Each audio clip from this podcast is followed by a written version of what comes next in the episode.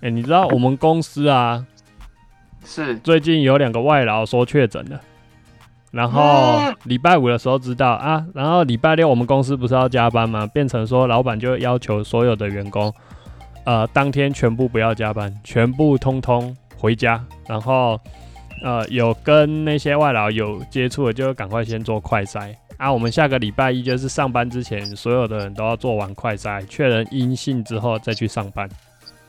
嘿，所以说我早上我就自己先去买快筛了，啊，我还没做啦，我想说要上班的时候再做就好了，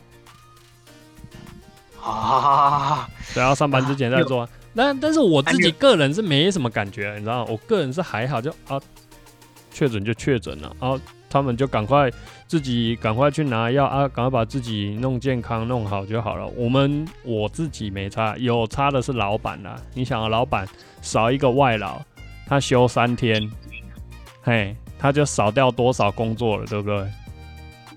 工作量啊，出对产量那啊，些，对啊，他那个生产的量就没啦，是不是呢？对不？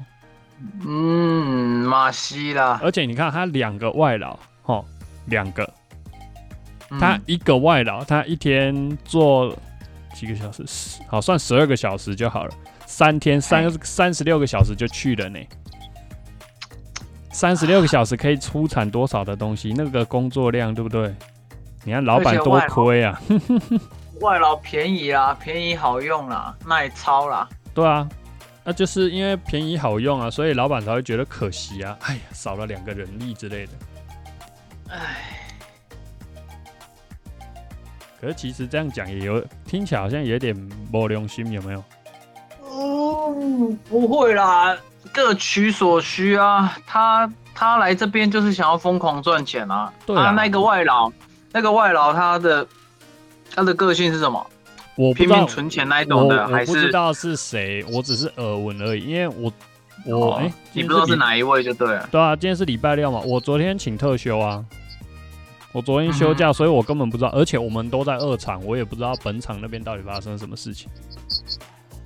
嗯哼，然后还有另外一件事情，就是因为那个外劳工作的地方是他是洗床的，可是因为本厂洗床部门有分，呃，算是楼上跟楼下好了，楼下的部分是有跟那个锻造部门呃重叠到，然后从那个锻造部门有一个本国籍员工回家快筛之后发现他也阳性，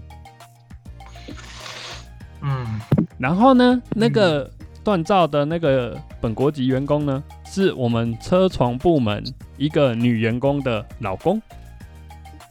嗯，然后我们车床的那些阿姨就很紧张，相当紧张，